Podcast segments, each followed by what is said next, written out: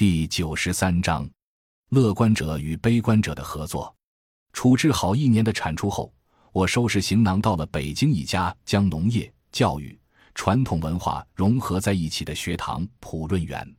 在那里，我遇到了人生中又一位重要的老师——米莱老师。米莱老师做过大学教师、音乐人、环保人士，也曾在深山中独居。后来终于明了自己所担负的使命。他传奇的人生经历讲出来，就能给我足够的指导。他充满艺术气息，却又踏踏实实。和米莱老师一起工作，他总能教会我许多东西。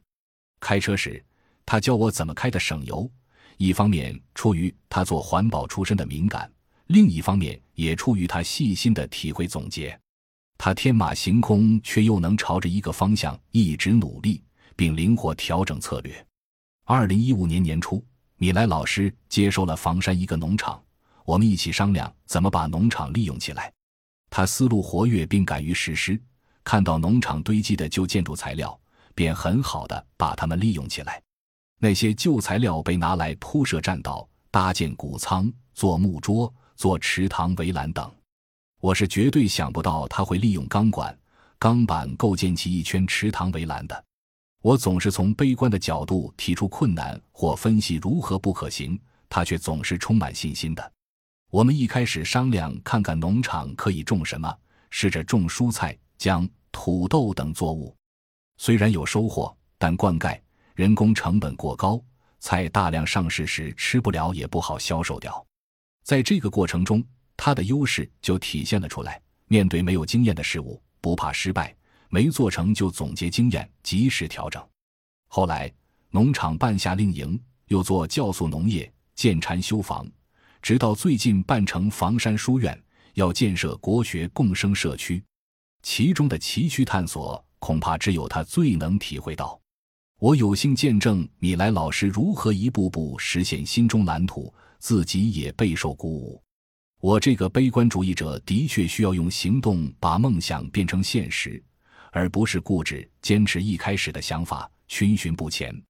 在房山农场的夏令营结束后，我感到没有目标，自己很没有力量，状态很差。我又是那种喜欢让很多事在自己心里消化的人，但最终也没有重新给自己力量，便向米莱老师请辞。在跟米莱老师工作的这段岁月里，我感受到居住在城市的人迫切希望能体验乡村田园的自然生活。也希望孩子能更多的接触自然。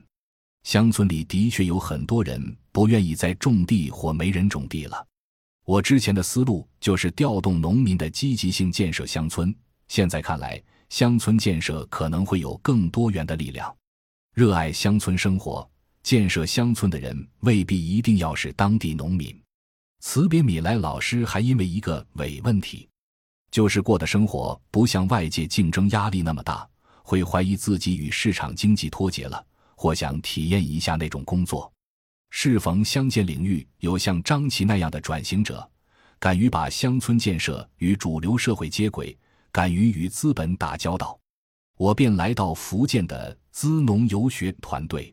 当时正赶上建造竹雨亭，我是不理解为什么要在远离村庄的地方建一个竹亭子的。建造竹亭的钱是在网上众筹的。这个过程中结交了许多建筑师、设计师，这些具有专业背景的人做起事情来确实不一样。他们能运用专业的设计软件，熟知信息传播方式，能抓住现代人的眼球。他们的到来让古村显得格外有活力。在与他们的碰撞中，我大开眼界。当最后亭子真的呈现在我面前时，一个梦想就这样变成现实，我真的被震撼到了。乡村建设真的需要各种力量参与，即使那些建筑师不能一直从事乡村建设，就像这个社会上许许多多个行业的人一样，但他们的能力的确可以帮助到乡村，他们也愿意在合适的乡村展现自己的才华。资农搭建了一个汇集各类有意愿到乡村做事的人的舞台。我们之前一直排斥资本，但也说不清为啥排斥。可能是根深蒂固的认为他邪恶吧，但资本分左中右，也看为谁所用即怎么用。乡村建设者在农民眼里不应该是生活的失败者，而应过着有一定物质条件的有品质的生活。随着乡建工作的深入，我们对农民、对自己、对人性、对人情世故都会有更深的理解。在资本的介入下，做事情也会专业正规起来。这是一个团体到一定发展阶段不得不面对的问题，如财务、税务、约见客户、与政府、媒体打交道。虽然只待了五个月，在思想上对我的冲击却是巨大的。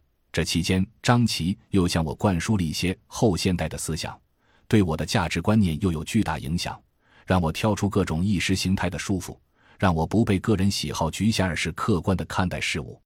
女权、同性恋这些我原本只知道名词的概念，现在更清楚了。我佩服那些能将人的某种细微心理写成一本书的思考者，也感谢他们帮助我们看清自己，以使我们更自在的生活。离开资农，我又来到安金雷老师的农场。我想，这应该是我最后一次做职业选择了吧。之所以这么说。既有外界对我换来换去的眼光投射的压力，也有自己越来越迫近二十八岁关口时内心的危机感。我似乎来到一个盘点的时刻，我会问自己：我现在是什么样子？未来我想做什么？我的能力和局限是什么？我做的决定开始基于长久考量，对决定和行为的后果越来越有意识。回到安老师这里，是因为心里一直忘不了。我也说不清为何，我意识到自己似乎更适合做动手的工作，做与自己内心对话的工作，像农耕、烹饪、木工之类，我天然就会觉得喜欢。安老师说了他这里的构想，希望传承中华传统农耕智慧，做原生种子保护工作，推动可持续小镇项目等。当然，他说的我是很信服的，我脑子里开始形成在这里生活的图景。当时我正好将步入婚姻殿堂，对于我要在乡村生活，另一半还没有准备好。我的愿景给了他压力，我只能建议他先去乡村了解了解，先对乡村生活有个直观感受。于是他也参加了人才计划，在山西永济那边学习。他因为之前有儿童教育经验，又恰逢所在乡村开办儿童私塾，也能施展自己的才华。便慢慢找到了意义。婚后，妻子检查出怀孕，我也正式迈入二十八岁。一系列内在外在的事情累积到一起，这让我下一个决心是艰难的。机缘巧合之下，我们来到一所华德福学校。或许这在现阶段对我们来说是稳妥的选择。我们从人质学的角度了解生命成长的规律，慢慢看清自己在各个生命阶段呈现的状态。要提出解决现实问题的对策，就不能停留在问题表面，务必要探索生命的真相。我想，这就是我们既要关心社会问题，又要跳出其中去关注生命成长的原因。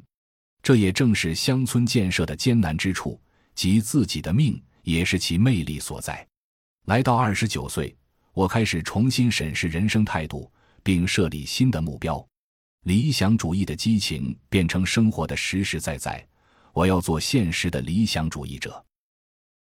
感谢您的收听，本集已经播讲完毕。喜欢请订阅专辑，关注主播主页，更多精彩内容等着你。